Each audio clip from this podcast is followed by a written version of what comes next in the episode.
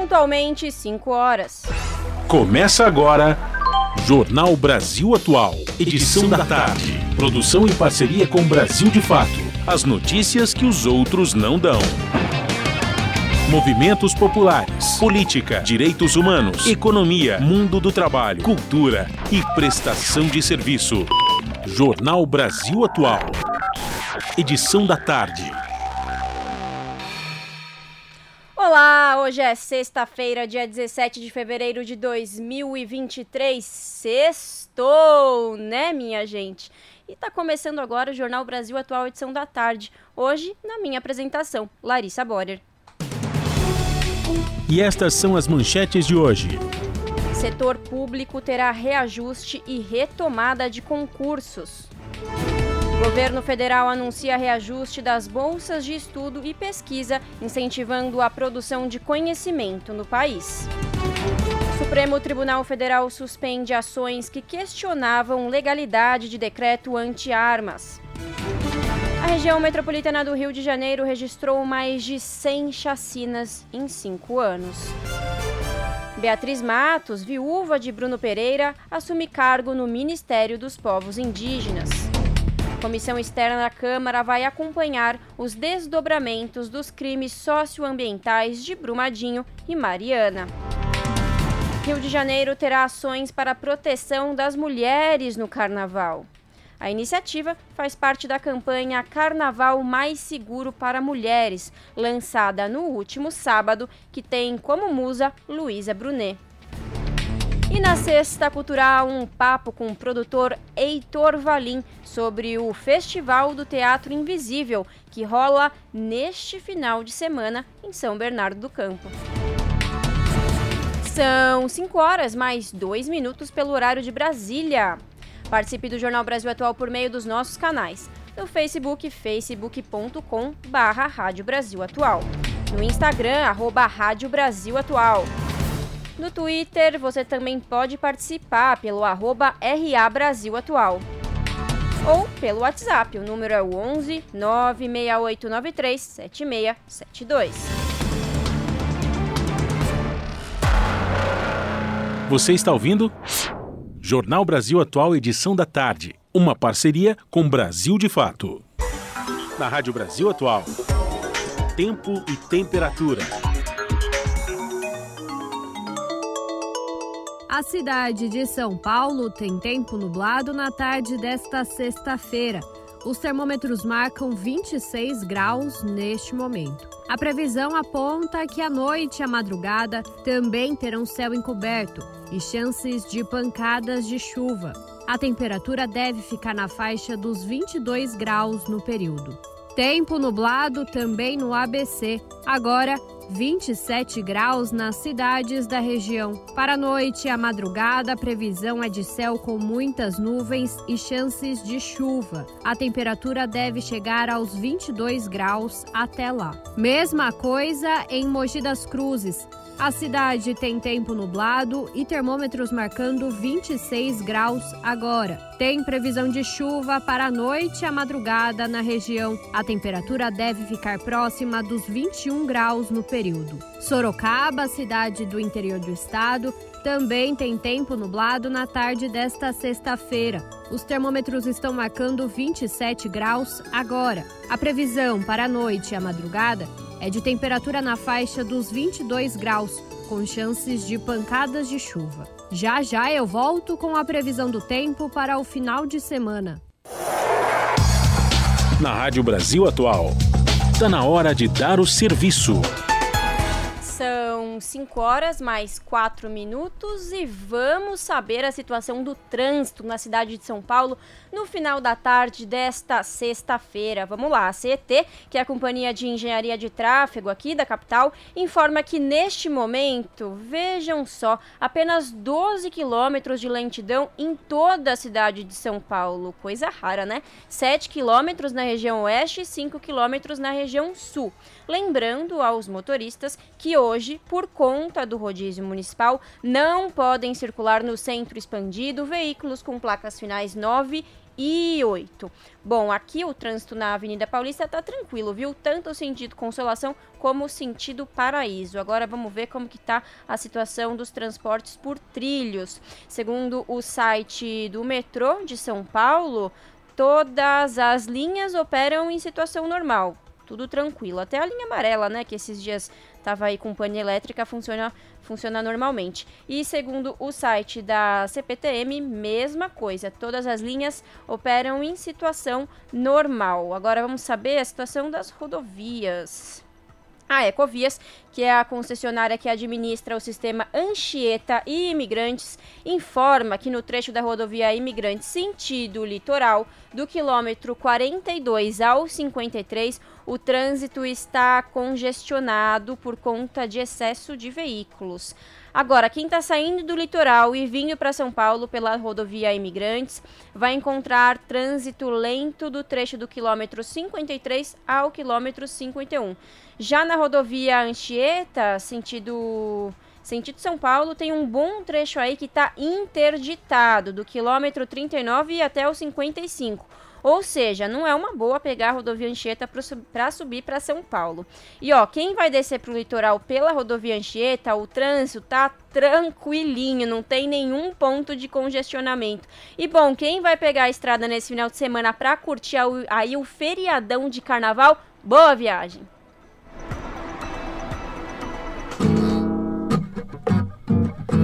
Rádio Brasil Atual 98,9 FM.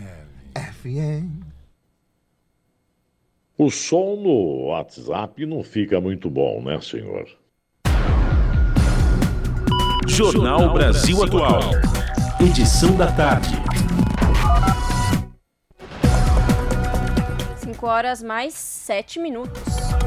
E a primeira rodada de negociação entre representantes do governo federal e dos servidores, que aconteceu ontem, deu a dimensão do desafio que as partes têm após quatro anos sem qualquer tipo de diálogo, muito menos reajuste, que na maior parte dos casos já dura aí seis anos. Enquanto as entidades do funcionalismo apontam perdas acumuladas em 27%, o executivo propõe, neste momento, 7,8% de reajuste aos servidores a partir de março. A próxima reunião está prevista para o dia 28, terça-feira. Instalada na semana passada, após hiato equivalente a um mandato e meio, a mesa permanente de negociação envolve em torno de 200 entidades e representa mais de um milhão de servidores públicos federais, entre ativos, que são em torno de 570 mil, aposentados e pensionistas. A coordenação dessa mesa cabe ao economista Sérgio Mendonça,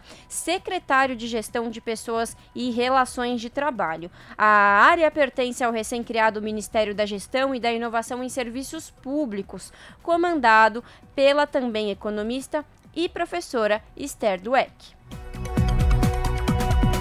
Agora são 5 horas mais 8 minutos. Ao lado do presidente Lula e de estudantes de diversas regiões do país, a ministra da Ciência, Tecnologia e Inovação, Luciana Santos, anunciou junto ao ministro da Educação, Camilo Santana, o reajuste das bolsas de pesquisa. Representantes de associações dos estudantes e pós-graduandos celebraram a conquista, o papel transformador da educação e relembraram sua trajetória. A cerimônia aconteceu no Palácio do Planalto na tarde tarde de ontem, quinta-feira. Confira na reportagem de Camilo Mota.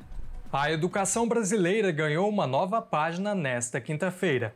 Ao lado de estudantes da Associação Nacional de Pós-Graduandos, da União Nacional dos Estudantes e de ministros, o presidente Luiz Inácio Lula da Silva anunciou o fortalecimento da educação no país, das creches às universidades. A fala ocorreu em meio à cerimônia de anúncio do reajuste do valor das bolsas de estudo e pesquisa acadêmicas, dado pela ministra da Ciência, Tecnologia e Inovação, Luciana Santos, e o ministro da Educação, Camilo Santana. Luciana foi vice-presidenta da Associação Nacional de Pós-Graduandos, ANPG. São 10 anos de luta para poder chegarmos até aqui que confirma o reajuste dos valores das bolsas de estudo de pesquisa da CAPES e do CNPq. Esse aumento, que contempla ao todo mais de 250 mil estudantes de ensino médio a pós-graduação, busca repor as perdas dos últimos anos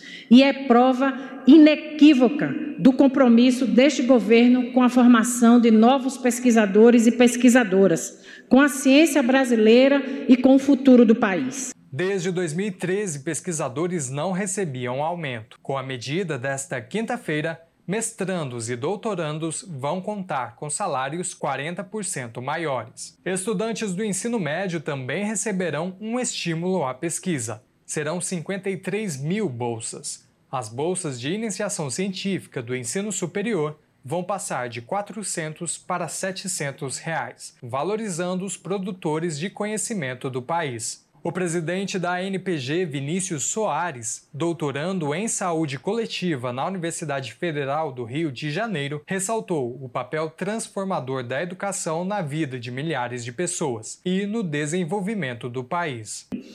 Sou de Peixinhos, bairro da periferia de Olinda, e hoje só estou aqui porque eu sou fruto da universidade pública. Sou o primeiro da minha família a entrar na universidade e vou ser o primeiro a virar doutor. Ajustar as bolsas de estudo é uma das políticas mais acertadas que esse governo dá, pois estamos falando desenvolvimento nacional. Esse reajuste vai permitir que os pós-graduandos e demais pesquisadores possam continuar a resolver problemas que são históricos e urgentes, desde problemas ambientais, problemas urbanos, bioenergética, saúde. Exemplo explícito disso é a, foi o sequenciamento do genoma do coronavírus por uma brasileira, negra e nordestina, a doutora Jaqueline Góes, que inclusive está aqui presente nesse auditório.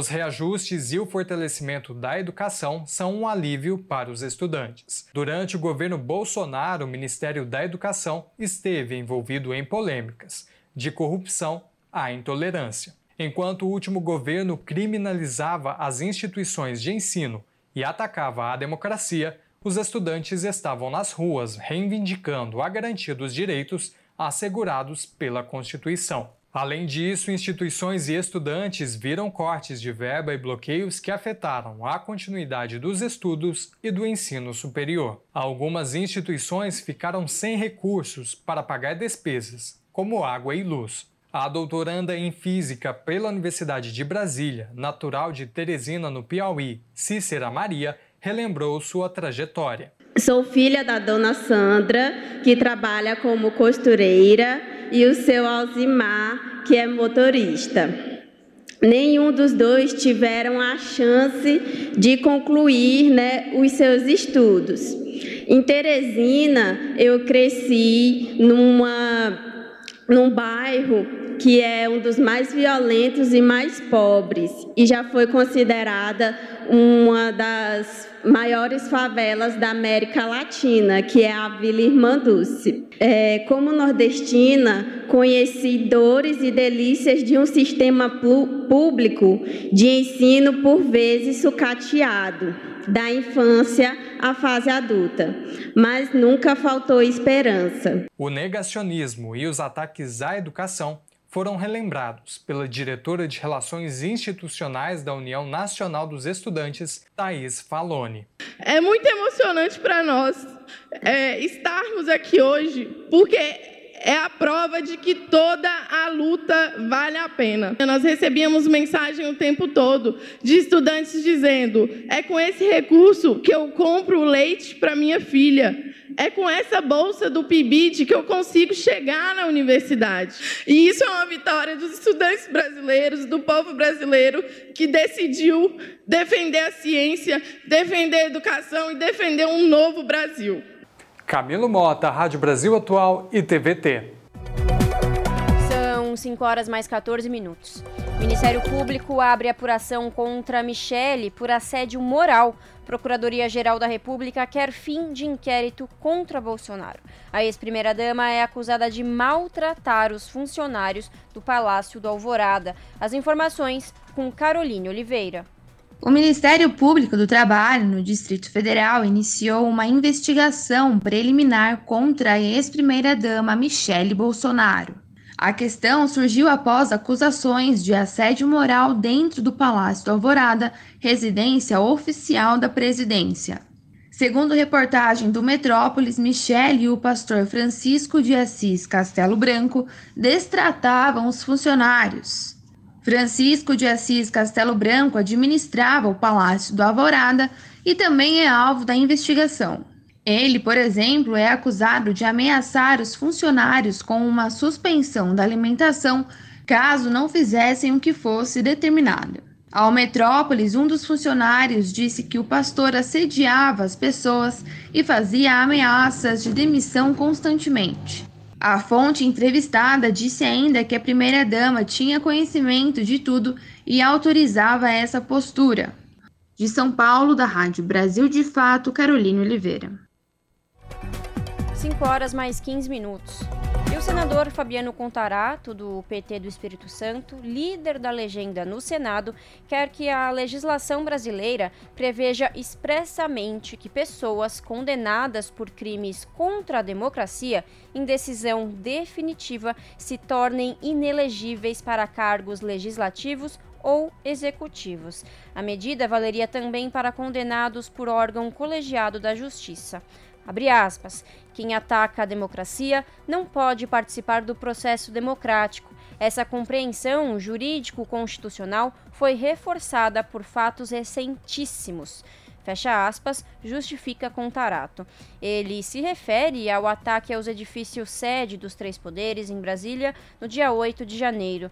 Os atos criminosos de vandalismo e de destruição tiveram a participação de candidatos derrotados e eleitos em outubro. São acusados de incentivar ataques à democracia e aos prédios do Supremo Tribunal Federal, Congresso Nacional e Palácio do Planalto. A bancada do PSOL na Câmara apresentou no início do mês um pedido de cassação do mandato de quatro parlamentares bolsonaristas que promoveram e incentivaram os atos golpistas.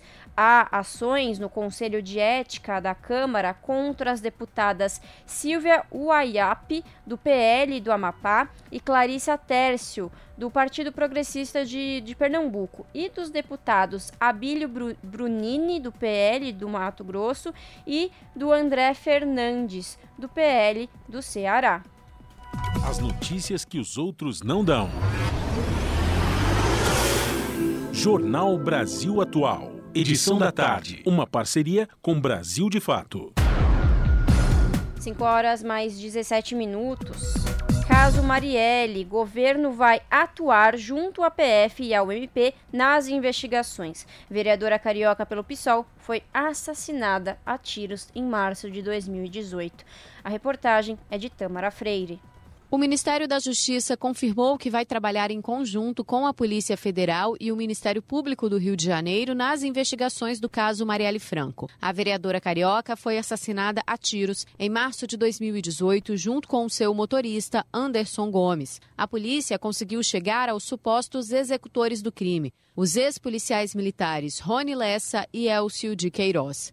Ambos já são réus pelo assassinato e aguardam julgamento por júri popular mas os mandantes do crime ainda não foram descobertos. A parceria foi confirmada pelo ministro da Justiça, Flávio Dino, após reunião nesta quarta-feira com o Procurador-Geral de Justiça do Rio de Janeiro, Luciano Matos, e o Subprocurador-Geral, Marfan Martins Vieira. Dino já havia se comprometido com a ministra da Igualdade Racial, Aniele Franco, irmã de Marielle, a esclarecer o caso no dia de sua posse como ministro. Na ocasião, ele afirmou que esta é uma questão de honra para o Estado brasileiro. Na reunião com o Ministério Público Estadual, também foram discutidas ações e estratégias de cooperação no combate ao crime organizado do Rio de Janeiro. De acordo com o Procurador-Geral do Estado, Luciano Matos, a ideia é fortalecer a força-tarefa já existente dentro do órgão, que contará com o apoio da Polícia Federal nas investigações. Da Rádio Nacional no Rio de Janeiro, Tamara Freire. E o Supremo Tribunal Federal formou maioria de votos para rejeitar um recurso e manter a apreensão de armas e a suspensão do porte da deputada Carla Zambelli, do PL de São Paulo. Os ministros julgam no plenário virtual em que os ministros inserem seus votos no sistema um recurso da defesa da Zambelli contra a ordem do ministro Gilmar Mendes para a entrega das armas e a suspensão do porte da parlamentar. A análise vai até o fim da noite desta sexta. Em outubro do ano passado, na véspera do segundo turno, Zambelli discutiu com um apoiador do presidente Luiz Inácio Lula da Silva em uma rua de um bairro nobre de São Paulo e perseguiu o homem com arma em punho. São 5 horas mais 20 minutos. E a região metropolitana do Rio de Janeiro registrou mais de 100 chacinas em cinco anos. O número faz parte de um boletim recente da Rede de Observatórios de Segurança, que monitorou o Estado desde a intervenção federal de 2018 até o final do primeiro mandato do governador Cláudio Castro. No período, foram registradas mais de 4 mil operações policiais na região. A reportagem é de Júlia Pereira. A quinta-feira, dia 16 de fevereiro, marcou os cinco anos da assinatura do decreto que instituiu a intervenção federal no Rio de Janeiro. Foi naquele dia, em 2018, que o então presidente da República, Michel Temer, decidiu intervir na segurança pública do estado após uma onda de violência durante o carnaval. O resultado desse processo de militarização foi apresentado em um boletim da Rede de Observatórios da Segurança. O coordenador de pesquisa da rede, Pablo Nunes, diz que, apesar de passados cinco anos desde o decreto e do episódio ter caído no esquecimento de grande parte da população fluminense, a ação dos militares no estado em 2018 ainda surte efeitos na segurança pública do Rio de Janeiro. Um dos efeitos é a escalada do número de mortes cometidas por policiais. Desde a intervenção até dezembro do ano passado, quando chegou ao fim o primeiro mandato do governador Cláudio Castro, foram registradas 102 chacinas policiais na região metropolitana do Rio, isto é, eventos com três ou mais mortes. Juntas, as chacinas resultaram em 508 óbitos. Três das cinco mais letais ocorreram durante a gestão do atual governador.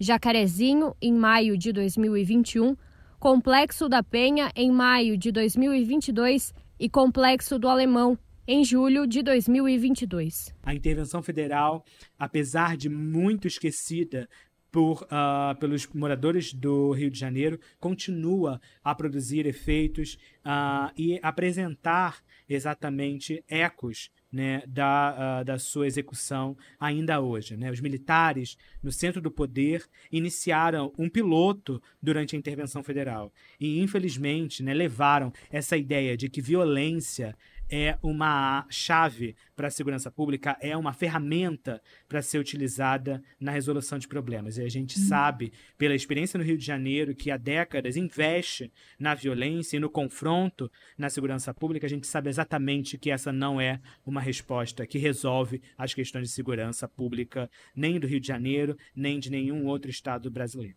Conforme aponta o boletim, em cinco anos, a região metropolitana do Rio de Janeiro registrou 4.411 operações policiais. A maior parte delas ocorreu no primeiro ano do governo Witzel e no último ano do primeiro mandato de Cláudio Castro. Em 2018, foram 739 operações. Em 2019, 924. No ano seguinte, 547. 2021 registrou 673. E no ano passado, a região metropolitana do Rio teve 1.228 operações policiais.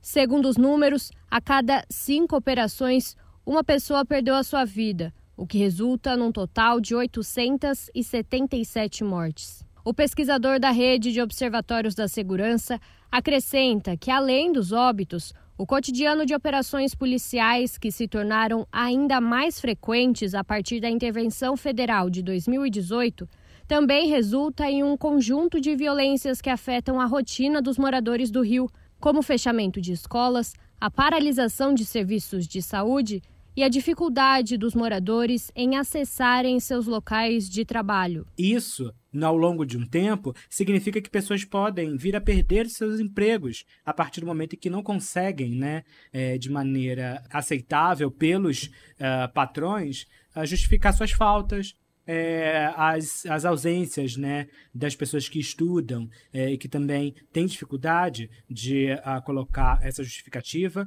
e toda uma série de perdas que uh, os territórios e as pessoas que moram nesses territórios de favelas têm com as operações. Além né, de uh, perdas financeiras e econômicas, também uh, um efeito muito sério e muito dramático na saúde mental dessa população que se sente ameaçada e com medo uh, sempre que uma operação policial eh, se inicia. Ao longo dos últimos cinco anos, as justificativas para as operações policiais mudaram, conforme aponta o boletim. Chama a atenção o aumento progressivo de operações motivadas por ações de proteção ao patrimônio, que ficou em primeiro lugar no ano passado.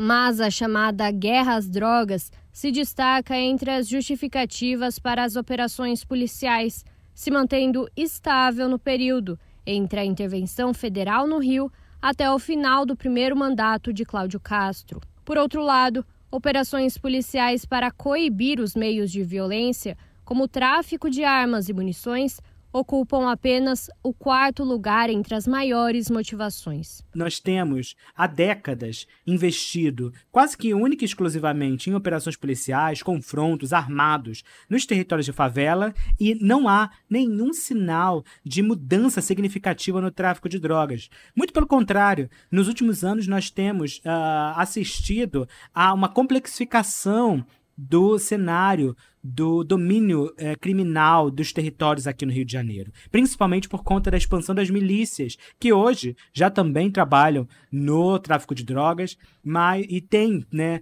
é, de maneira muito consistente, avançado o seu domínio nos territórios aqui do Rio de Janeiro. Júlia Pereira, Rádio Brasil Atual e TVT. 5 horas mais 26 minutos. Supremo Tribunal Federal suspende ações que questionavam legalidade de decreto anti-armas. A Advocacia Geral da União entrou com uma ação no STF na última terça-feira, dia 14, para que seja considerada a constitucionalidade do decreto. A reportagem é de Ana Lúcia Caldas. O ministro Gilmar Mendes, do Supremo Tribunal Federal, suspendeu todas as ações que discutem a legalidade do decreto para limitar o acesso de civis a armas de fogo editado pelo presidente Lula no primeiro dia de governo. A Advocacia Geral da União entrou com uma ação no STF na última terça-feira, dia 14, para que seja considerada a constitucionalidade do decreto. Segundo o ministro da Justiça e Segurança Pública, Flávio Dino, a declaração de constitucionalidade do decreto permite que o governo adote providências legais para conter o aumento do número de armas em posse de civis no país. Promessa de campanha de Lula, o decreto suspendeu os registros para aquisição e transferência de armas e de munições de uso restrito por caçadores, colecionadores, atiradores e particulares, quantidade de aquisição de armas e de munições de uso permitido, além de suspender a concessão de novos registros de clubes e de escolas de tiro. Suspendeu ainda a concessão de novos registros de colecionadores, de atiradores e de caçadores e instituiu grupo de trabalho para apresentar nova regulamentação ao Estatuto do Desarmamento. A AGU ressalta que a edição do decreto resultou em várias ações tentando fazer com que ele perca sua validade. Por isso, o pedido de uma decisão temporária e emergencial, no caso a liminar, para suspender o efeito de qualquer outra decisão judicial de instâncias inferiores que questionem a validade do decreto até que seja dada a palavra final sobre a legalidade do texto. Foi esse pedido que foi atendido pelo ministro Gilmar Mendes. Da Rádio Nacional de Brasília, Ana Lúcia Caldas. E incêndio em penitenciária de Florianópolis deixa pelo menos três mortos e 43 feridos. O incêndio teria começado em um colchão dentro de uma cela. As informações com Talita Pires.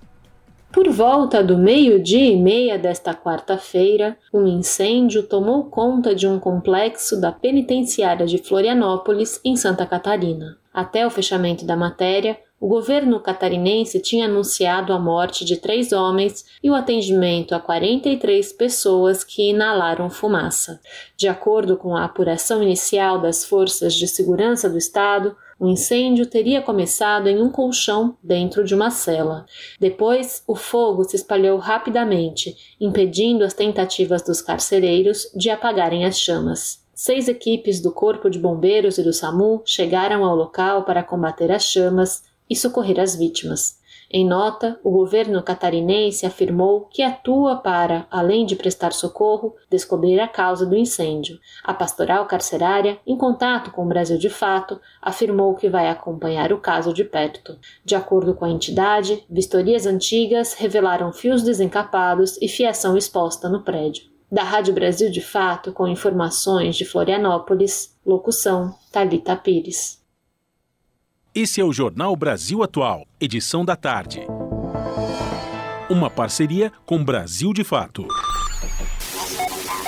Custo de vida, emprego e desemprego, cesta básica, tarifas públicas, salário mínimo. Agora, na Brasil Atual, a análise do DIEESE. E agora, no Jornal Brasil Atual, vamos falar com Fausto Augusto Júnior, diretor técnico do DIEESE, Departamento Intersindical de Estatística e Estudos Socioeconômicos.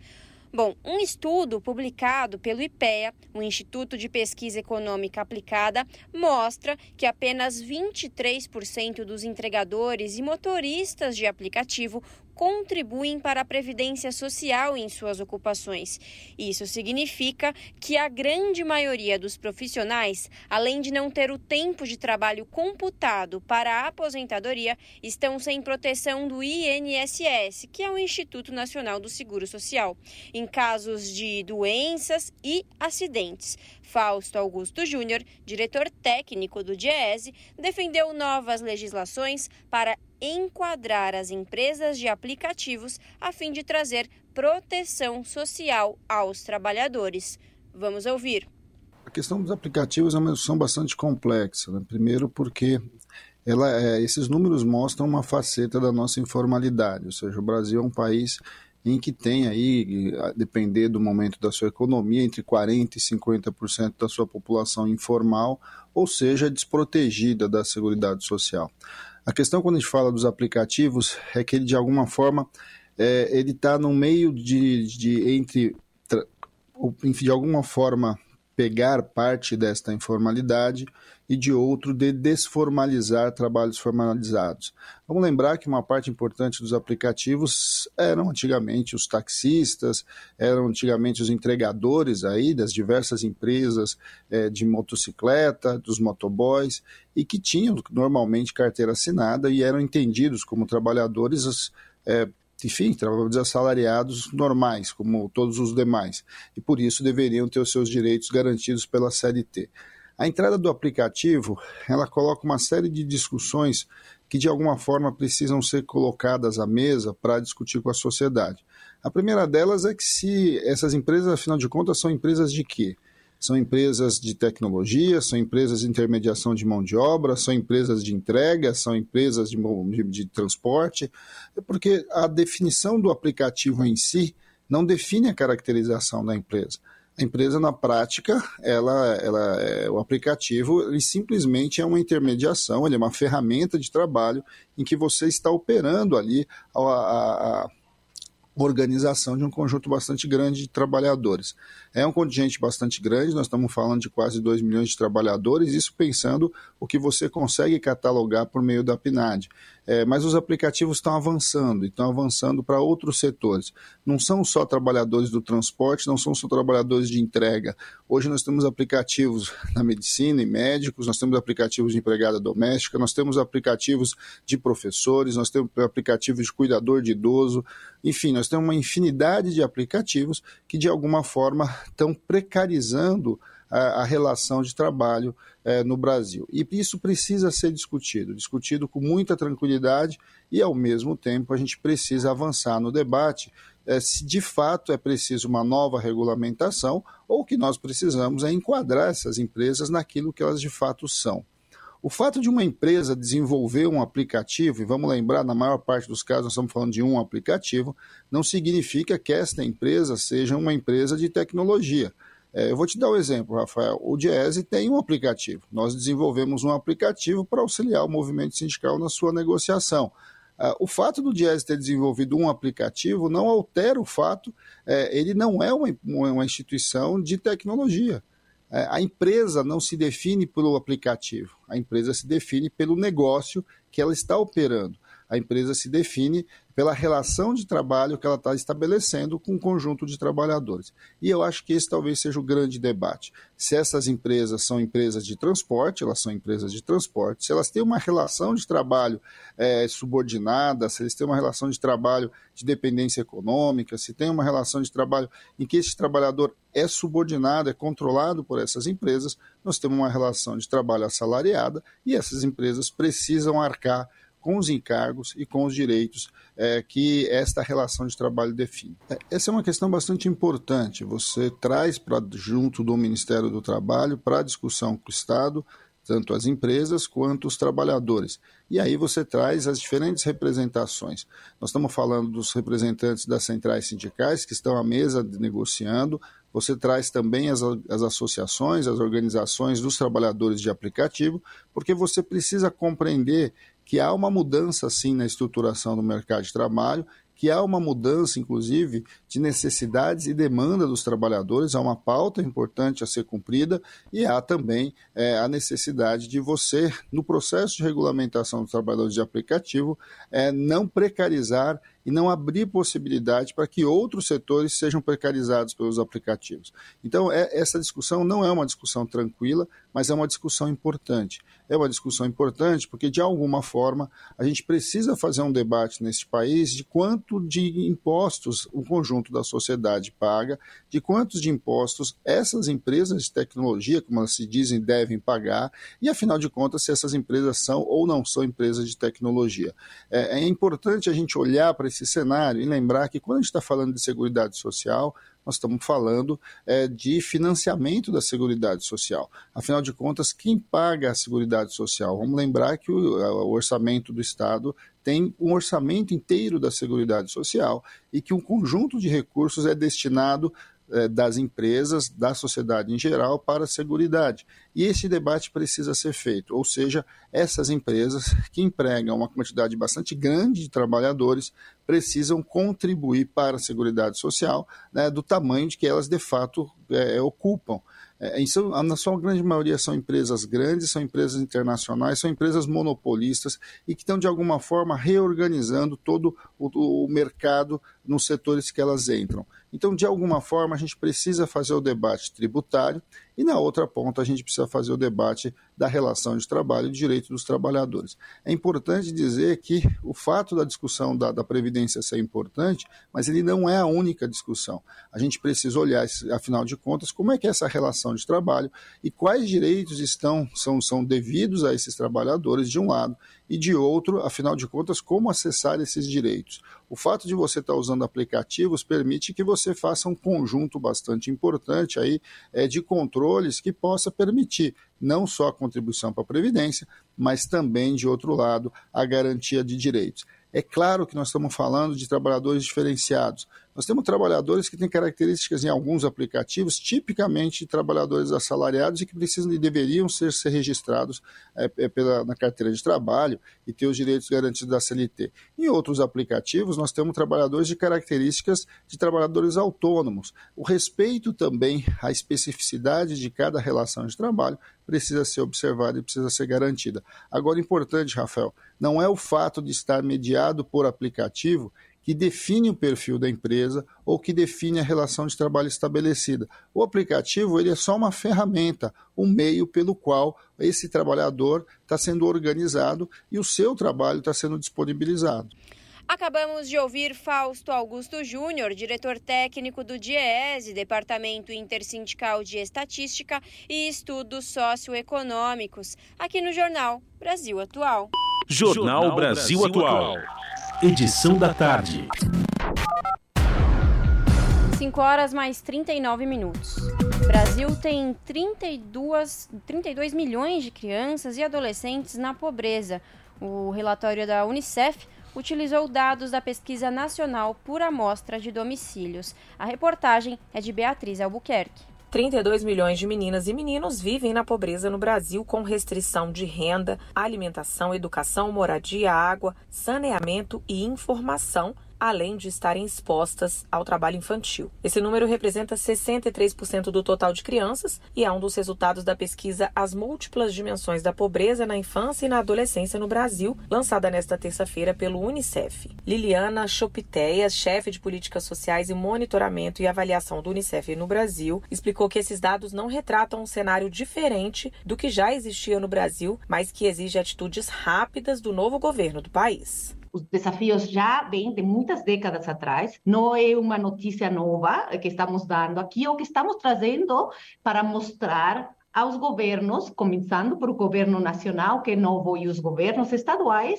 onde são as prioridades que têm que ser dadas, tanto para o investimento como para o desenho e implementação de políticas. Em 2021, o percentual de crianças e adolescentes que viviam em famílias com renda abaixo da linha da pobreza monetária extrema alcançou o maior nível dos últimos cinco anos.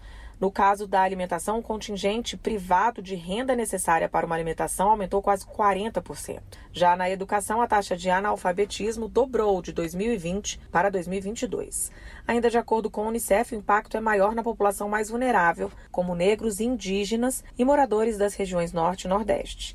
Entre essa população, 72% estavam na pobreza multidimensional em 2019, contra menos de 50% se levar em conta brancos e amarelos. Com relação à moradia, um em cada dez crianças e adolescentes vive em moradia inadequada no Brasil. O problema se concentra no norte do país, com três estados apresentando indicadores superiores a 20%: Amazonas, Amapá e Roraima. O acesso à internet e à televisão apresentou melhora entre 2017 e 2020, com percentual de crianças e adolescentes conectados de quase 90%. Já quando se fala em trabalho infantil, os últimos dados disponíveis são de 2019, quando mais de 2 milhões de crianças e adolescentes de 5 a 17 anos estavam em situação de trabalho infantil no Brasil. Liliana Chipoteia afirmou que o Unicef espera que o novo governo reconfigure as políticas de proteção social no Brasil para trazer um cenário mais positivo ao país que Unicef, não só no Brasil, mas em todos os países onde trabalhamos, apoiamos o desenvolvimento de políticas de proteção social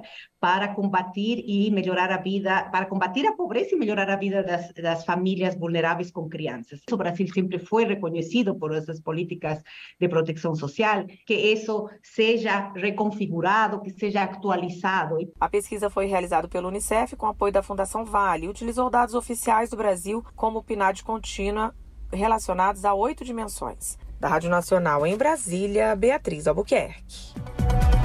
E a Caixa começa a pagar abono salarial de 2021. Confira o calendário de pagamentos. O calendário de liberação para trabalhadores da iniciativa privada segue mês de nascimento ou fim do PASEP. As informações com Daniel Lamir. Os trabalhadores da iniciativa privada nascidos em janeiro e fevereiro recebem nesta sexta-feira, dia 15, o abono salarial ano base 2021. A liberação seguirá até 17 de julho, baseada no mês de nascimento do beneficiário. O abono de até um salário mínimo é pago a quem tem inscrição há pelo menos cinco anos no PIS, Programa de Integração Social, ou no PASEP Programa de Formação do Patrimônio do Servidor Público. Recebe agora quem trabalhou formalmente por pelo menos 30 dias em 2021, com remuneração mensal média de até dois salários mínimos. Para servidores públicos militares e empregados de estatais inscritos no PASEP, o pagamento também começa nesta sexta-feira e vai até 17 de julho pelo Banco do Brasil. Nos dois casos, PIS e PASEP, o dinheiro estará disponível até 28 de dezembro. Após esse prazo, os recursos voltam para o caixa do governo. Os valores pagos a cada trabalhador variam de acordo com a quantidade de dias trabalhados durante o ano base 2021. Também a partir desta sexta, cerca de 400 mil trabalhadores que esqueceram de retirar o abono PIS-PASEP referente a 2020 podem pedir o dinheiro ao Ministério do Trabalho. Os valores ficaram disponíveis até 29 de dezembro do ano passado, mas quem perdeu o prazo tem até cinco anos para retirá-los, desde que entre com recurso administrativo. Os pedidos por telefone devem ser feitos por meio da central Alô Trabalhador, no número 158. As ligações são recebidas das 7 da manhã às 7 da noite, sendo gratuitas para telefones fixos e cobradas para celulares. Pela internet, o trabalhador faz o pedido no aplicativo da Carteira de Trabalho Digital. Confira o calendário de pagamentos na versão online desta matéria no site brasildefato.com.br. Da Rádio Brasil de Fato com informações da redação em Brasília e da Agência Brasil. Locução: Daniel Lamir. Você está ouvindo? Jornal Brasil Atual, edição da tarde. Uma parceria com Brasil de Fato. 5 horas mais 45 minutos.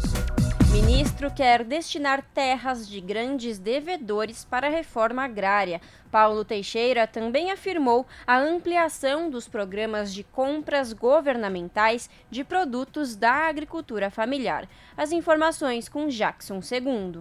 O ministro do Desenvolvimento Agrário e Agricultura Familiar, Paulo Teixeira, defendeu nesta quinta-feira que o governo crie um programa para usar terras públicas e de grandes devedores para a criação de assentamentos da reforma agrária. A entrevista foi ao ar no programa A Voz do Brasil.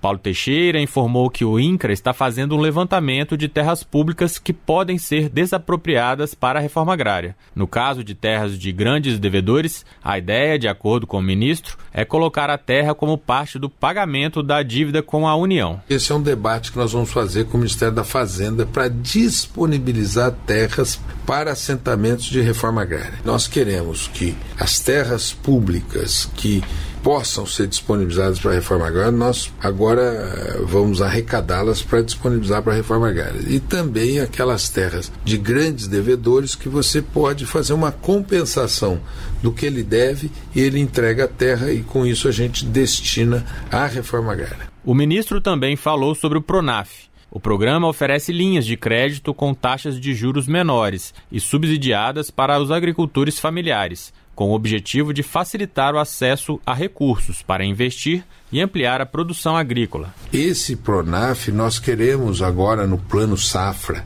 aumentar o volume de investimento para o agricultor familiar produzir alimentos no nosso país. Então, do ponto de vista é, do que se pretende fazer para a agricultura familiar, nós temos a previsão de 7 bilhões e meio de Pronaf para esse ano, no orçamento. Na entrevista, o ministro disse que a pasta irá trabalhar para ampliar os programas de compras governamentais de produtos da agricultura familiar, como o Programa de Aquisição de Alimentos e o Programa Nacional de Alimentação Escolar, e também o aumento da mistura do biodiesel no óleo diesel, de acordo com Teixeira, essas compras ajudam a manter uma renda fixa do agricultor familiar, além de respeitarem a aquisição de alimentos típicos de cada região. Com informações da Agência Brasil, da Rádio Nacional em Brasília, Jackson II. A Comissão Externa da Câmara vai acompanhar os desdobramentos dos crimes socioambientais de Brumadinho e Mariana. O repórter José Carlos Oliveira tem mais informações. 11 deputados de vários partidos integram a nova comissão externa da Câmara sobre fiscalização dos rompimentos de barragens e repactuação de acordos judiciais. O foco dos trabalhos está nos desdobramentos dos crimes socioambientais de Mariana em 2015 e de Brumadinho em 2019, que deixaram quase 300 mortos após o rompimento de barragens de rejeitos de minério de ferro em Minas Gerais. O pedido de recriação do colegiado partiu do deputado Rogério Correia, do PT de Minas Gerais, que foi relator da extinta CPI de Brumadinho e coordenador da comissão externa que atuou até o ano passado na repactuação dos acordos para as reparações sociais, ambientais e econômicas em Mariana. Essa comissão é muito importante porque vai se reiniciar um processo de discussão sobre as responsabilidades e também como repactuar do ponto de vista ambiental e das comunidades que foram atingidas pelo rompimento criminoso das barragens. Essa comissão já tinha funcionado durante o mandato passado, mas agora será fundamental para fazer essas repactuações em nome dos atingidos. A repactuação dos acordos judiciais de Mariana é intermediada pelo Conselho Nacional de Justiça, diante dos sete anos de fracasso da reparação a cargo da Fundação Renova, entidade criada pelas mineradoras Samarco, Vale e BHP Billiton. Em fevereiro, a Renova anunciou 8 bilhões e 100 milhões de reais para ações socioambientais, indenizações e reassentamentos ao longo deste ano, mas o movimento dos atingidos por barragens avaliou que o valor é insuficiente. Para o deputado Pedro Ayrara, do Patriota de Minas Gerais, o fato de as mineradoras acusadas comandarem o processo de reparação por meio da Renova é uma das anomalias jurídicas a serem corrigidas. Ele também reclama do atraso na na punição dos responsáveis e nas obras em Mariana. Um Estado sério como o Brasil, que se pretende realmente né, realizar uma mineração minimamente sustentável, a gente não pode né, ser conivente com esse tipo de absurdo que as pessoas responsáveis por essas mortes elas continuarem soltas. O distrito de Bento Rodrigues, que foi completamente destruído, ele até agora ele ainda não foi completamente né, constituído. Pedro Ayrara concedeu entrevista ao programa Painel Eletrônico da Rádio Câmara. Antes de tomar posse como como deputado no início deste mês, Ayrara era porta-voz do Corpo de Bombeiros de Minas Gerais e teve atuação direta no resgate às vítimas dos crimes socioambientais de Mariana e Brumadinho. O deputado afirmou que a Comissão Externa da Câmara também estará atenta aos reflexos negativos dessas tragédias que continuam ativos na população. É importante a gente citar que no caso de Brumadinho, a gente teve um aumento exponencial em relação à taxa de suicídios as vendas né, dos ansiolíticos nas farmácias de Brumadinho, elas aumentaram em mais de 400%, justamente porque existe né, uma epidemia de adoecimento mental na cidade. A operação de Brumadinho é uma operação de busca e salvamento mais longa da história mundial, e acho que tudo isso mostra o respeito que tem com essas famílias. É uma ferida que ela permanece aberta. No Legislativo, a Comissão Externa pretende articular, junto ao Senado, a aprovação dos projetos de lei que tratam da Política Nacional de Direitos das Populações Atingidas por Barragens e da tipificação de crime de ecocídio. Em 2020, o trabalho conjunto dos parlamentares conseguiu aprovar regras mais rígidas para a segurança de barragens. Da Rádio Câmara de Brasília, José Carlos Oliveira. 5 horas mais 51 minutos. E Beatriz Matos, viúva de Bruno Pereira, assume cargo no Ministério dos Povos Indígenas. A antropóloga chefiará o Departamento de Proteção Territorial e de Povos Indígenas Isolados e de recente contato. As informações com Douglas Matos. A antropóloga Beatriz de Almeida Matos, viúva do indigenista Bruno Pereira, foi nomeada para o cargo de diretora do Departamento de Proteção Territorial e de Povos Indígenas Isolados e de Recente Contato, que faz parte do Ministério dos Povos Indígenas. Beatriz Matos é professora de antropologia e etnologia indígena na Universidade Federal do Pará. Nas redes sociais, ela demonstrou satisfação com a novidade. Abre aspas, é uma honra fazer parte desse ministério. Aceitei o desafio com esperança, alegria e saudade. Vou com ele, Bruno e vários parceiros para fazermos o que sonhamos juntos. Fecha aspas. A repercussão da nomeação foi positiva. O Observatório dos Direitos Humanos dos Povos Indígenas Isolados e de recente contato no Twitter afirmou que Beatriz tem toda a expertise acumulada para assumir o cargo. Bruno Pereira e o jornalista inglês Don Phillips foram mortos em junho de 2022 no Amazonas, próximo à terra indígena Vale do Javari. No fim de janeiro deste ano, a Polícia Federal afirmou que as mortes foram encomendadas por um conhecido empresário da pesca ilegal na região. O homem, apontado como mentor intelectual do duplo homicídio, é Rubem Dario da Silva Vilar, chamado de Colômbia. Ele seria o líder de uma organização criminosa especializada em saquear recursos naturais da terra indígena do Vale do Javari, além de ter envolvimento com o narcotráfico da Rádio Brasil de Fato, com reportagem da redação em São Paulo. Locução: Douglas Matos. Repórter SUS: O que acontece no seu sistema único de saúde? Um estudo da UFES, Universidade Federal do Espírito Santo, indica que males como diabetes, hipertensão, Covid-19 e tuberculose são mais prevalentes entre pessoas refugiadas e migrantes do que entre brasileiros e brasileiras. A pesquisa realizou mais de 550 entrevistas. Oito entre dez indivíduos escutados dependem exclusivamente do SUS, o Sistema Único de Saúde, para diagnósticos e tratamentos. Os resultados mostram que os casos de hipertensão, por exemplo, atingem 28% dessa população. Para diabetes, o índice foi de 21%. Covid-19, 7% e tuberculose, 3%. Segundo informações do Ministério da Saúde, na população em geral, a hipertensão atinge 24% do total. Há ainda 7% de casos de diabetes e 1% de tuberculose. O inquérito também analisou as vulnerabilidades de migrantes e pessoas refugiadas. 37,6% mudaram para o Brasil em decorrência da situação social no país de origem. 33,6% residiam em abrigos e 32% passaram por desemprego durante a pandemia. São resultados que reafirmam a percepção global de que esses grupos de pessoas estão mais expostos à falta de garantia de direitos básicos. A professora da UFES, Sônia Vivian de Jesus, uma das autoras da pesquisa, afirma que a Constituição de 1988 garante atendimento universal, o que inclui pessoas migrantes e refugiadas. No entanto, faltam estratégias específicas para esse público.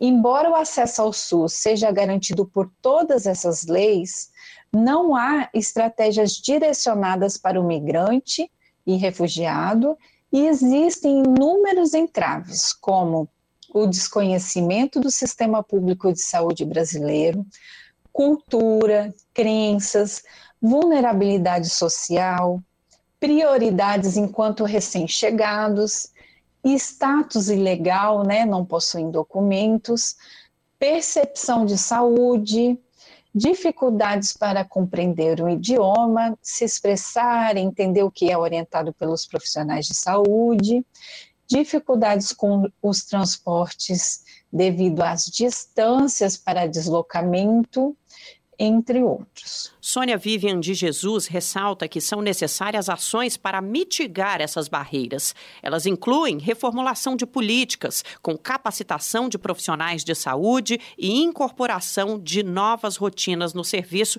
considerando processos culturais. A professora cita o exemplo de Manaus, no Amazonas, que a partir de 2017 passou a receber grande fluxo de venezuelanos. A cidade foi a primeira capital brasileira a elaborar um plano de atenção atenção a migrantes e pessoas refugiadas. Foram realizados mapeamentos e perfis epidemiológicos das famílias. Quem precisava de atendimento recebeu encaminhamento para a rede de saúde. Dentre as ações, é, foram ofertados serviços de odontologia, de dermatologia, censo vacinal, redução de carga parasitária e referenciamento para a rede de atenção à saúde dos casos que demandaram consultas, exames e outros níveis de atenção do SUS. As ações propostas por meio de documentos elaborados puderam identificar o perfil da população, as principais necessidades sociais e de saúde, foram possíveis encaminhar essas pessoas com agravos que demandam atendimento imediato e realizar ações de promoção da saúde, prevenção de doença, além de diagnóstico e tratamento de agravos instalados. Sônia Vivian de Jesus conclui que as reformulações dessas políticas podem embasar protocolos nacionais para o atendimento de saúde a migrantes e pessoas refugiadas no Brasil. Os dados da pesquisa foram publicados em artigo na revista Latino-Americana de Enfermagem e o estudo contou com o apoio financeiro da OMS, a Organização Mundial da Saúde, com informações levantadas entre agosto e outubro de 2020. De São Paulo, da Rádio Brasil de Fato, com reportagem de Juliana Passos e Nara Lacerda, locução Nara Lacerda. Rede Brasil Atual, Rádio Brasil Atual, TVT e Brasil de Fato em defesa do consumidor. em iniciativa conjunta com o Instituto de Defesa do Consumidor, apresentam IDEC Responde, com Igor Marchetti, especialista em direito do consumidor.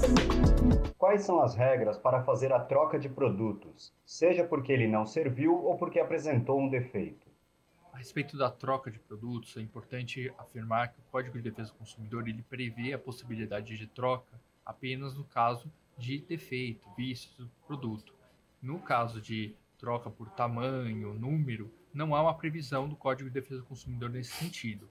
Entretanto, é, caso a loja se prontifique a ter uma política de troca, né, ela informe, inclusive, comercialize essa política de troca, forma que eles, caso o consumidor adquira um produto, pode trocar no prazo de 30 dias, 40 dias, ela passa a se vincular a essa política e isso é, vincula a oferta. Então, o consumidor pode, a partir de então, exigir forçosamente que seja cumprido o prazo estabelecido nessa política.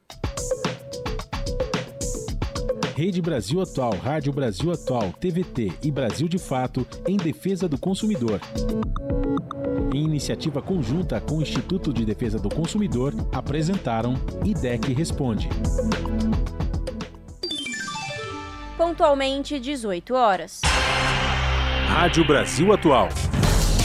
Para sugestões e comentários, entre em contato conosco por e-mail redação@jornalbrasilatual.com.br ou WhatsApp DDD 11 96893 7672. Acompanhe a nossa programação também pelo site redebrasilatual.com.br.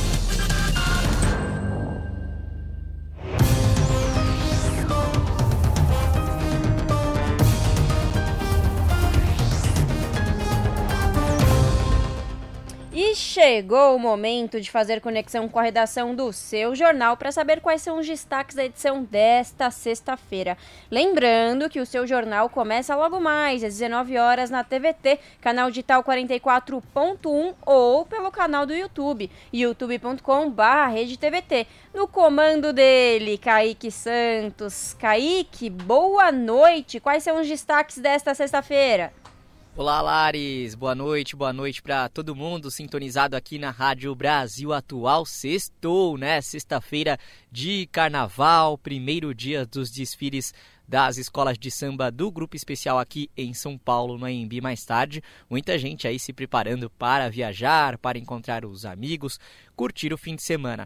Mas não antes de continuar bem informado, e por isso a gente segue aqui para trazer também os destaques do seu jornal de hoje, que vai ao ar daqui a pouquinho às sete da noite. E por falar em carnaval, no jornal de hoje tem uma reportagem da Gihana Rodrigues sobre a escola de samba Camisa Verde e Branco, que é uma das mais tradicionais, a mais antiga aqui do estado de São Paulo. A escola que está no grupo de acesso vai para o Sambódromo do AMB com enredo Invisíveis. Na avenida, a escola vai homenagear heróis que lutaram e lutam pelas pessoas muitas vezes ignoradas pela sociedade e pelo poder público, que são esses considerados invisíveis. Entre esses heróis, o educador Paulo Freire e o padre Júlio Lancelotti. Então a escola vai questionar também por que direitos sociais como educação, saúde, alimentação, trabalho e moradia, né, que deveriam ser garantidos ao povo, a todo mundo, como é o que prevê a Constituição Federal, não estão sendo. E neste fim de semana vão seguir ocorrendo os bloquinhos de carnaval. Você tem sua fantasia, Lari? Já? Vai em algum? E você, ouvinte do Jornal Brasil Atual, edição da tarde, eu vou usar aqui e pedir para você responder no WhatsApp aqui da rádio com qual look ou fantasia você vai para a folia. Pode falar se vai aproveitar só para descansar também, se não for curtir nenhum, não tem problema, né? Cada um curte de um jeito. E teve quem já foi curtir hoje. E um bloco com temática social. O repórter Jomiag foi conhecer o bloco Eureka, que desfilou pelas ruas de São Bernardo do Campo no ABC Paulista. Esse bloco, formado por crianças e adolescentes, teve como tema um combate ao genocídio de várias infâncias. É um bloco bem conhecido, existente há mais de 30 anos, né? Tem até um sobe-som sobre essa reportagem. Vamos ouvir um trechinho.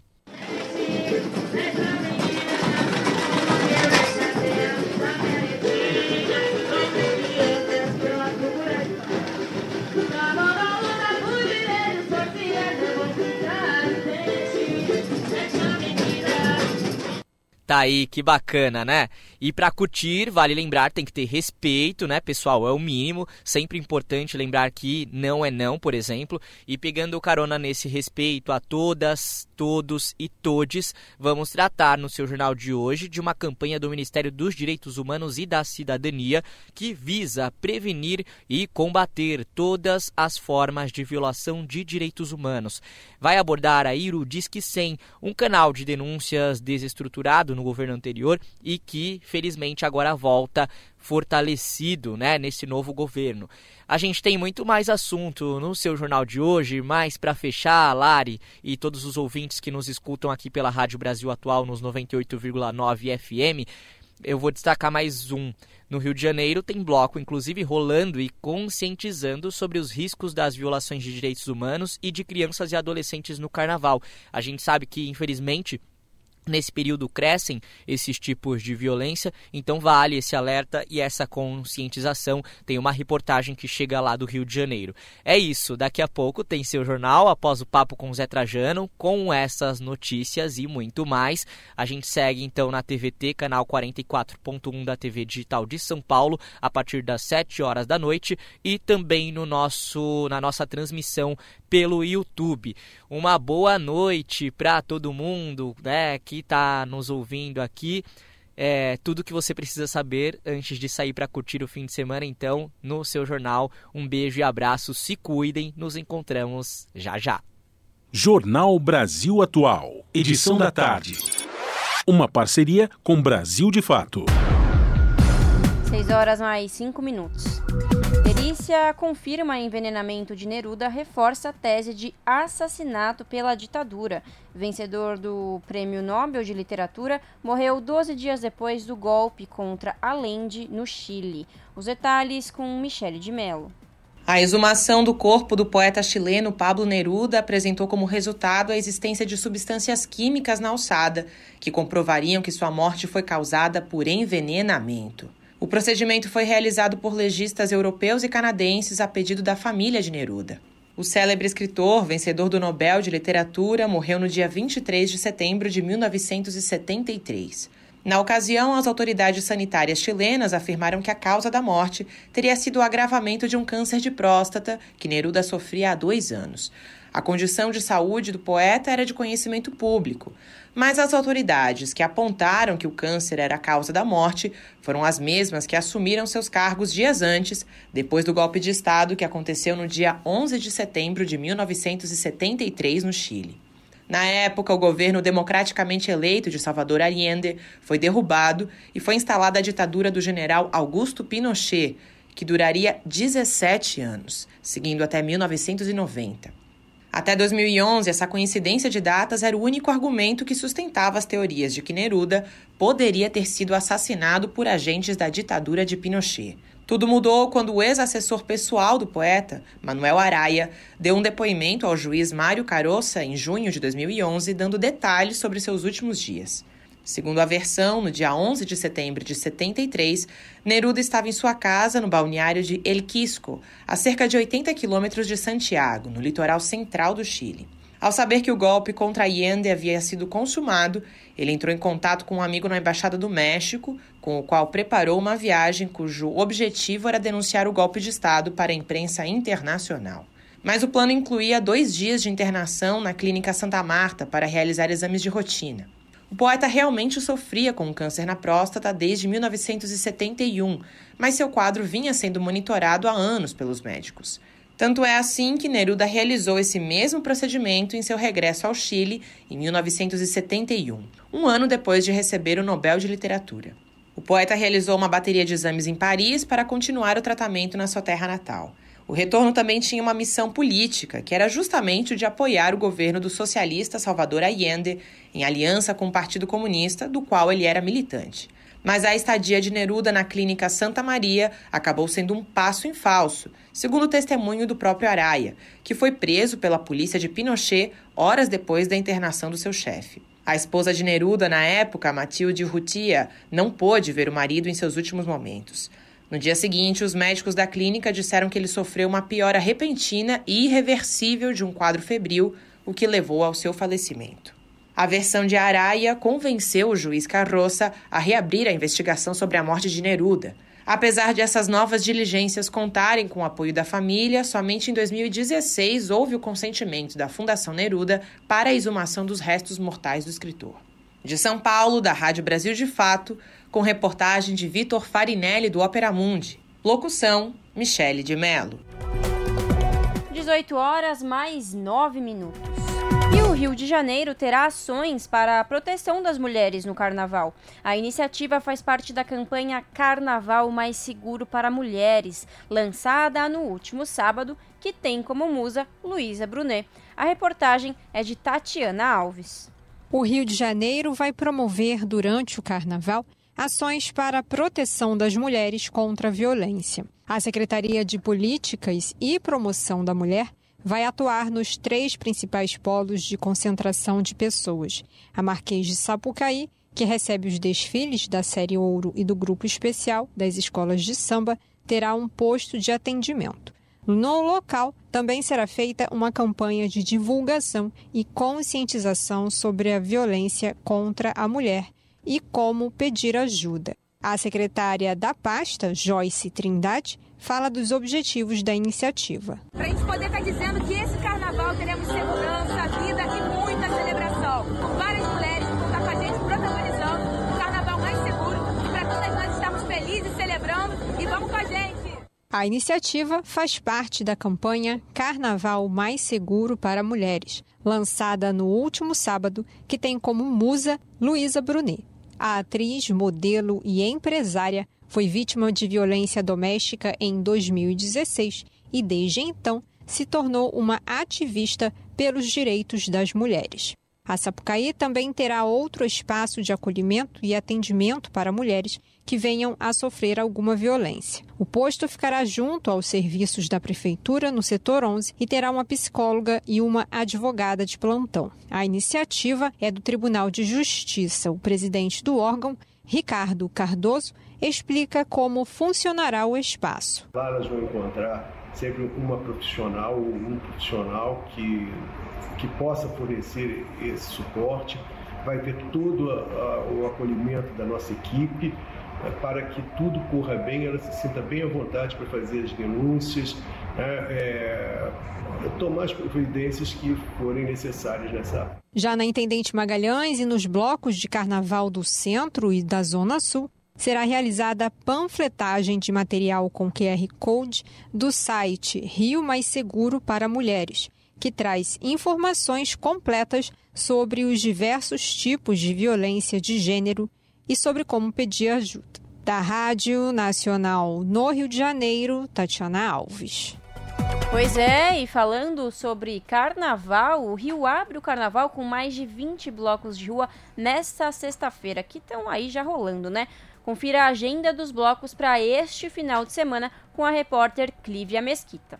O pré-carnaval no Rio de Janeiro está a todo vapor. Dos tradicionais aos políticos, a festa na capital tem opções para todos os gostos. Os foliões podem escolher entre mais de 20 blocos de rua nesta sexta-feira, dia 17. A agenda de cortejos vai até a noite e a maioria são na região central da cidade. O tradicional bloco das Carmelitas é um dos primeiros do dia. A concentração para o desfile começa a uma da tarde na esquina da ladeira de Santa Teresa com a Rua Dias de Barros, no centro. Também no centro, o bloco dos bancários vai ocupar a Rua do Terminal Menezes Cortes às três da tarde. Para os foliões que curtem forró, a dica é o bloco do Caramuela, na Praça Jardim do Meier, da zona norte do Rio de Janeiro, a partir das 5 da tarde. Confira mais informações de alguns dos principais blocos de rua que saem nesta sexta-feira, dia 17, pelos sites brasildefato.com.br e brasildefatorj.com.br. Do Rio de Janeiro, da Rádio Brasil de Fato, Clívia Mesquita.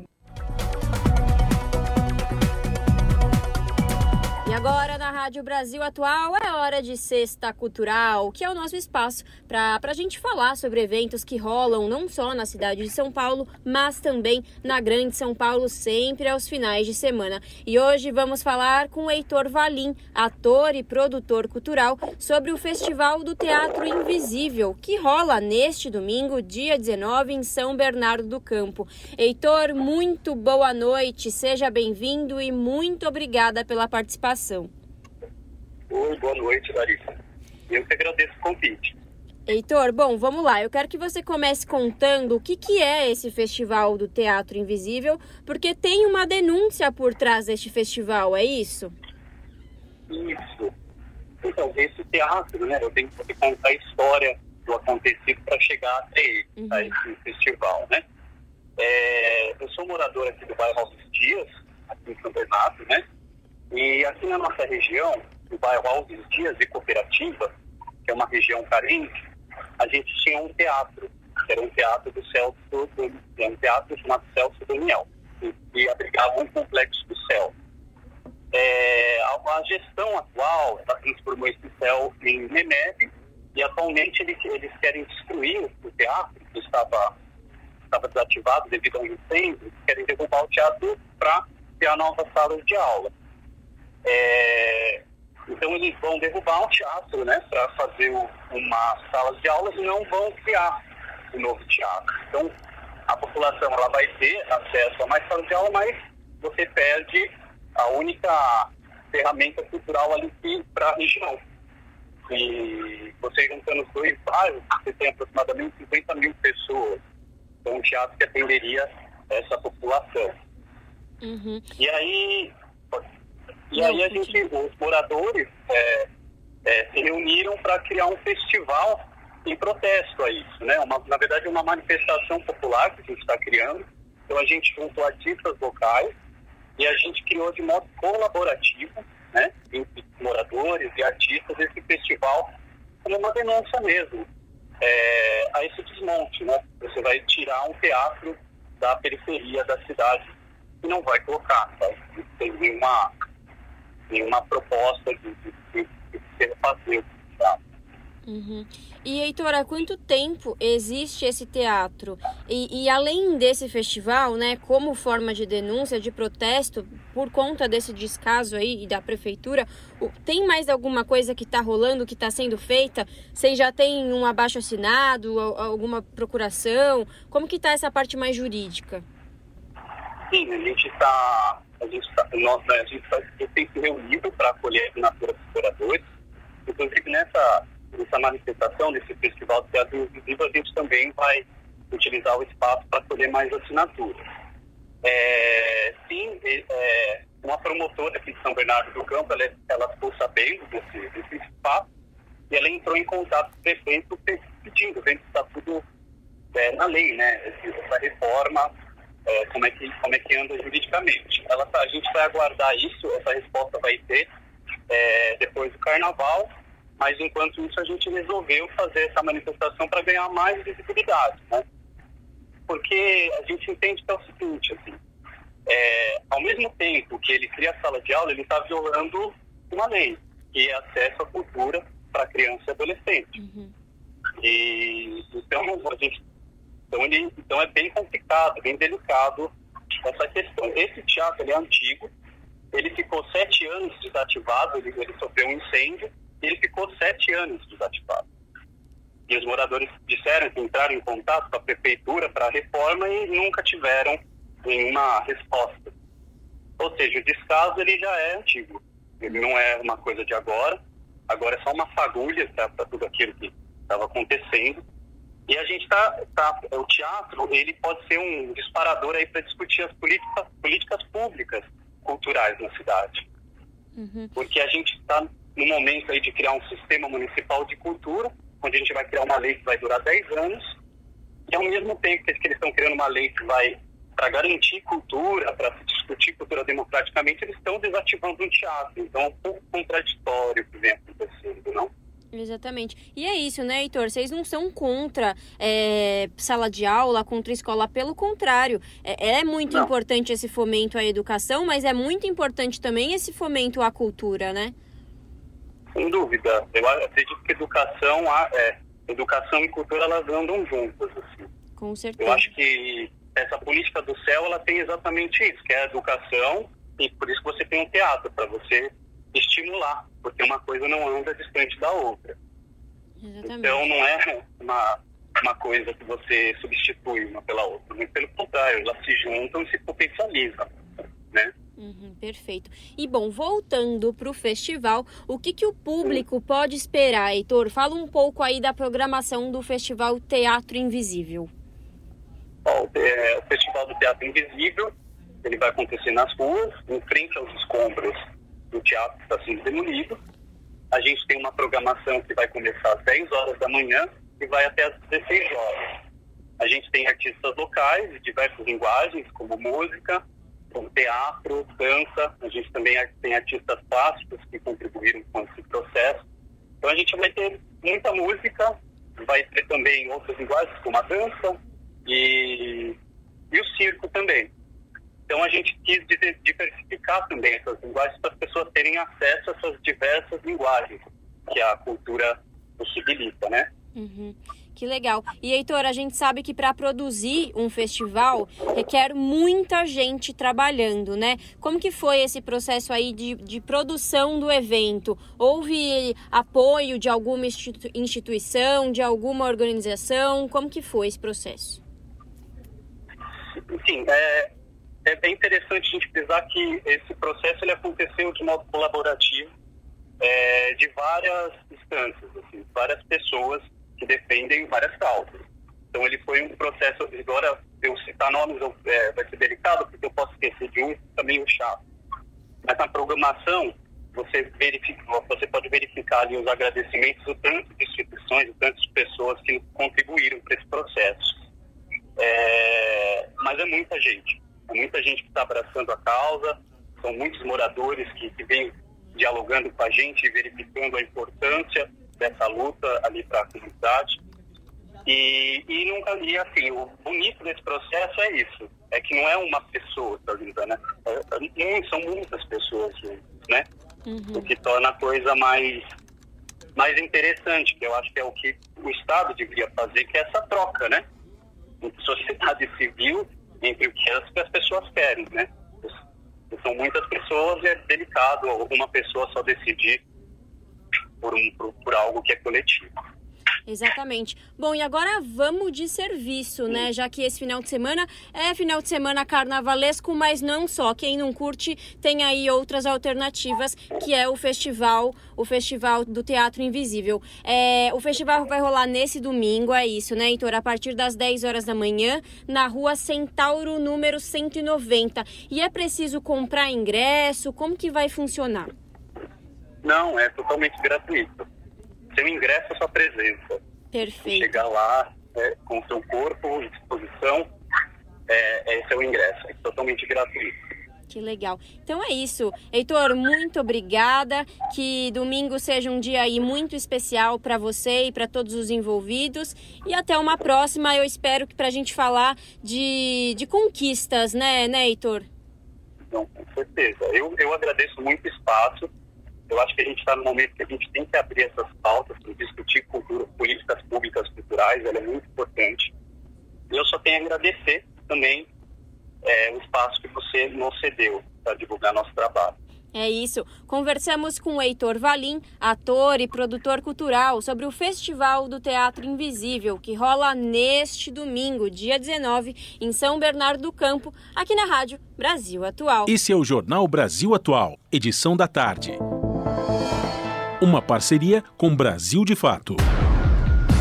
18 horas mais 22 minutos.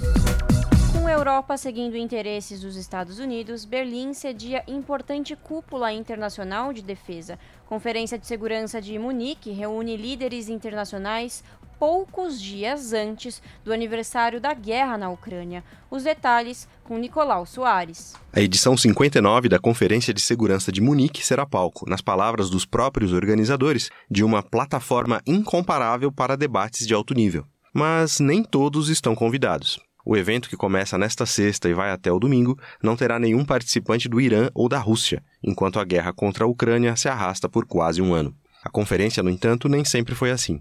Em 2007, o presidente da Rússia, Vladimir Putin, usou o palco para afirmar que considerava inaceitável uma ordem mundial unipolar e também criticou o expansionismo da OTAN. Agora, em 2023, nenhum russo foi sequer convidado, como resposta à invasão da Ucrânia. A lista de presenças inclui nomes como o presidente da França, Emmanuel Macron, o chanceler federal alemão Olaf Scholz, a vice-presidenta estadunidense Kamala Harris. Também deve marcar presença o ex-chanceler chinês Wang Yi. Em entrevista ao Brasil de Fato, o professor Luiz Alexandre Futili, da Unesp, falou sobre o contexto e a importância da Conferência de Segurança de Munique. Ele lembra que o evento foi criado na Guerra Fria para alinhar a Europa Ocidental, Estados Unidos e Canadá. Apesar de ter passado por reformulações após a queda do Muro de Berlim, Futile acredita que o não convite à Rússia tem a ver com o mesmo sentimento que originou a conferência. Fim da Guerra Fria, óbvio que ela, em alguma medida, procura se uh, reinventar, né, procura ampliar o número de participantes, ampliar uh, o leque de convidados, mas ela não deixa de continuar a representar até os dias atuais uh, as preocupações, as percepções que incomodam em larga medida o Ocidente, né? Estou falando principalmente o Norte, né? Os países centrais do Norte Ocidental e, sobretudo, a Europa. Então, nesse sentido, uh, o não convite à Rússia e ao Irã, para mim, digamos que uh, não é nenhuma surpresa. Em comunicado, o governo da França afirmou que Macron participará do evento para garantir a derrota da Rússia na guerra contra a Ucrânia. A postura francesa está alinhada com a Casa Branca, que alimenta uma indústria bélica com sucessivos envios de armas para Kiev resistir ao confronto. A Alemanha, que evitava enviar armas para o conflito, anunciou recentemente que vai mandar tanques Leopard 2 ao exército ucraniano. Para o professor Futili, a Europa está seguindo os interesses dos Estados Unidos e não busca construir uma saída negociada para a guerra. Nesse sentido, o pesquisador não vê uma solução enquanto o diálogo não for levado para o que ele define como saída honrosa, que leve em conta os interesses das duas partes. Na guerra, você sempre tem que deixar uma porta entreaberta para uma saída para qualquer um dos lados ou para ambos os lados, mas para o que eu chamo para uma saída honrosa. Então, por exemplo, me parece altamente improvável que a Rússia vá recuar, chamar as suas tropas e dizer: bom, desistimos, saímos da Ucrânia, Ucrânia, vocês sigam a sua vida. Não me parece que a Rússia, isso esteja no horizonte, isso esteja no radar da Rússia. Do outro lado, o que nós temos? Nós temos uma Ucrânia, o presidente Zelensky, dizendo que a Ucrânia não vai ceder um milímetro de território à Rússia. Outro assunto de destaque na Conferência de Segurança de Munique será a participação da China. Próxima da Rússia, Pequim também não deve conseguir avanços diplomáticos pela paz no evento, na opinião do professor da Unesp. Pequim não atuará como porta-voz de Moscou, mas, sem dúvida alguma, Pequim e Moscou têm uma aliança bastante estreita, que também, tampouco, é aquela uh, aliança sem limites anunciada num passado recente. Obviamente que ela tem limites, mas uh, a China pode, de certa forma, tentar fazer um trabalho de auscultação nesse contexto dominado pelos países ocidentais sobre o que o Ocidente está pensando, em especial com relação ao conflito envolvendo Rússia e Ucrânia. O Brasil de Fato vai acompanhar os desdobramentos da edição 59 da Conferência de Segurança de Munique. Você encontra mais detalhes na versão online dessa reportagem no nosso site www.brasildefato.com.br. Da Rádio Brasil de Fato, com informações de Munique, reportagem de Thales Schmidt, locução Nicolau Soares. Na Rádio Brasil Atual, tempo e temperatura. A previsão para o final de semana de carnaval é de chuva em São Paulo. Na capital, o sábado terá manhã de sol com muitas nuvens e temporal nos períodos da tarde e da noite. A máxima será de 24 e a mínima de 18 graus. Já para o domingo, a previsão é de chuva para todo o dia, temporal pela manhã e garoa à tarde e à noite. A temperatura máxima será de 22 e a mínima de 19 graus. No ABC, o final de semana será parecido. O sábado será de sol com aumento de nuvens pela manhã e temporal à tarde e à noite. A máxima será de 25 e a mínima de 19 graus. O domingo deve ter chuva ao longo de todo o dia. Os termômetros vão ficar entre os 22 e os 16 graus.